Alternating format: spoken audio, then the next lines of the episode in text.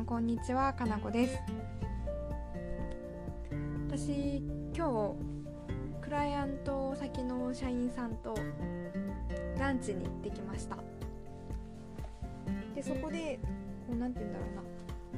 近々その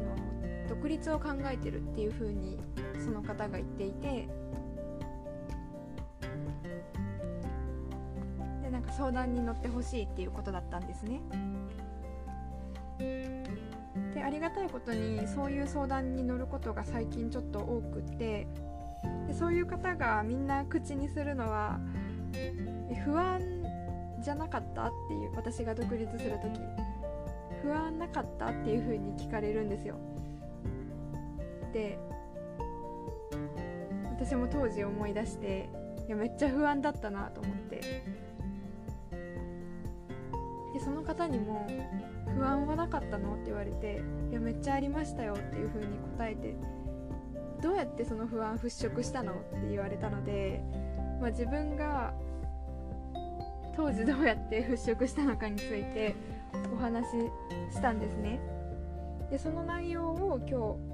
ここでもお話ししたいなと思ってますでまず1個前提を言うと不安を完全に払拭することは不可能だと思ってます。多分不安なまま独立しなきゃいけないと思うんですよね。みんな。100%独立してやっていける見通しのある人って私は今まで見たことなかったし、うん、難しいことなんじゃないかなと思うので逆に不安なのはまず当たり前だと思ってもらって大丈夫です。だそんな中で少しでもその気持ちを軽減したいなって思うのも当たり前で。で私も当時独立の時不安すぎてとある先輩に相談したことがありました。その人が教えてくれたのが自分が最低どんどんぐらいの生活ができるかっていうところの最低のパターンを想定して想定した方がいいよっていうふうに言われたんですね。でその方は実際独立その方ももちろん不安で独立する前に空港に行って1泊空港で寝てみたらしいです。成田空港。そう。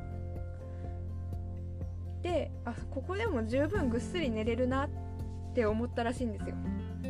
だったらじゃあ自分が、まあ、起業失敗してお金がなくなったとしても 1週間ぐらい空港で寝泊まりしたら暖が取れるってことに気づいてこうまあ起業に踏み出せたみたいなことを教えてくださってあなるほどって思って。で私も同じように考えてみたんですね。自分ができる最低ランクの生活でどんなパターンが最低かなって思った時に私の場合なんだろうな。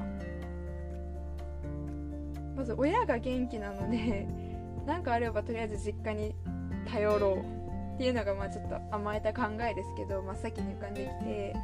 でまず、まあ、想像としてじゃあ親がもしいなかったら例えば海外とか行ってそこでもう残高0円になっちゃった。っていうパターンを考えた時に、まあ、同じように、まあ、空港で寝泊まりするかなとか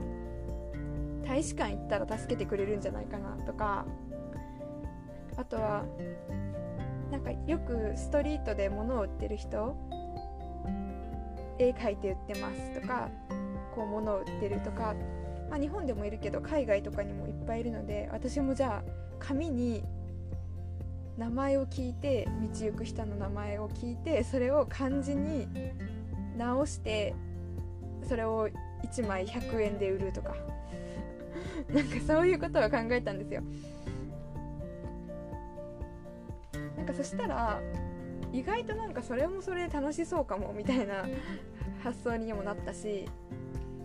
あ意外といけるんじゃないかなみたいな 感じになって。で他にも私独立する前にタイに2ヶ月3ヶ月ぐらい滞在していた時期があってその時1ヶ月5万円で暮らせてたんですね。だから最低とりあえず5万円あればタイに行ける。タイで1ヶ月暮らせるな。日本で5万円で1ヶ月は無理だけどきっとねタイなら普通に何の節制もしないで5万で暮らせてたのでじゃあとりあえず5万円は死守しようとかっていう考え方になるとよしやってみるかって思えたんですよ。で、まあ、このやり方が当てはまる人当てはまらない人いるのはもちろんだと思います。でもう一個ちょっと現実的なアドバイスをすると